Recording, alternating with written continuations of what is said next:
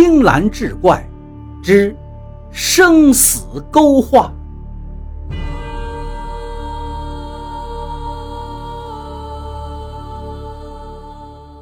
话说，一九一二年初，安南县城北区，一支不知从哪儿来的混成旅占领了县城。这天下半夜，张三、李四、王五这三个当兵的。一脚踢开了刘宅的大门，大声喝道：“刘子良，出来！”没有任何人回答，整栋屋子仿佛早已是人去楼空，老旧的木头家具横七竖八倒在大厅里。王大哥，这刘家好诡异呀，给人守墓，怎么自家也整得跟个坟似的？说这话的是胆子最小的李四。原来他们奉了刚进城的张旅长命令，务必要掘开刘家看守了几百年的陵墓。据说那陵墓里金银财宝无数。正说着，最南端的阁楼上，一盏昏暗的油灯亮了起来。三人对视一眼，走了过去，停到了房门口。回老爷话，他正病着呢。沉寂了半晌，忽然一个闷声闷气的回答从他们身后传来。这突如其来的声音把这三个人吓得直哆嗦。回头一看，却是一个白头发的老汉，手里还端了一碗药。张三一见，怒骂道：“你个老不死的，走路没声音！”吓人呐！张三几个大步走到病榻前，一把抓住病殃殃的刘子良，狠狠地说道：“带我们去青山冢，不然立刻让你去见阎王。”刘子良喘着粗气，颤抖着身体道：“青山冢，青山坟，活人进去，死人出。”祖上的规矩，我们后代绝对不能踏入一步啊！李四嘿嘿一笑，忽然一把抓过那白发老者，道：“你带我们去，不然我们先毙了他，再毙了你。”老人身形瘦小，哪里禁得住李四如此的力道？整个人一个踉跄就扑倒在地，李四趁势一脚踩在老人背上，得意洋洋地看着刘子良。少爷，别管我，老人说道。不，不，如果不是为了照顾我，你也不会跟着我来安南县呐。说到这儿，刘子良咳嗽不止。原来这老人和刘子良并没有什么关系。一个月前，刘子良在外省赶考，从几个小痞子手下救下了被欺负的老者。后来，刘子良得了风寒，休息在客栈里，整个人迷迷瞪瞪。不知这老头从哪里觅得药方，刘子良喝下去就清醒了。过了几天。老头护送着刘子良回到家里，却发现他家里人早已逃难离去。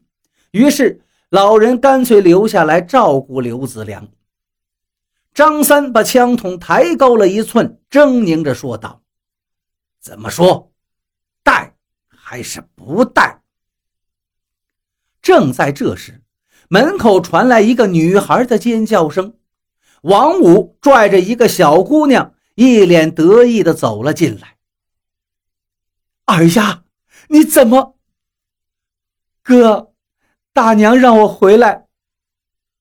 听到这儿，刘子良一声叹息，他已经看到王五手上抓着一个布包，里面隐隐有珠宝的光泽透出，一定是大娘舍不得这些，让二丫回来拿，结果撞上了王五。正在这时，老头忽然轻声说道：“老爷，高抬贵脚，哎呦呦呦，松口气呀！李四斜着眼看了一下身形枯瘦的老头，还来不及说话，忽然老头的手快速抬起来，往屋子四周一撒，顿时红烟四起。李四只觉得脚下一松。一群身穿红色兵服的将士，犹如天兵神将，表情麻木，手执兵刃，将三个兵痞是团团围住。三个人赶紧扣动扳机，砰砰几下，却见那子弹只是穿过了红衣兵的身体而已。谁都没有看清这些红衣兵将是如何攻击的，却听得扑通几声。三个兵痞陆续倒地而死。红衣兵面无表情地转向老人，忽然人影一晃，全体消失，只剩下了一地的红豆。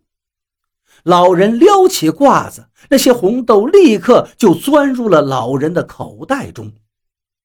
刘子良目瞪口呆地看着这一切。脑袋里一片空白。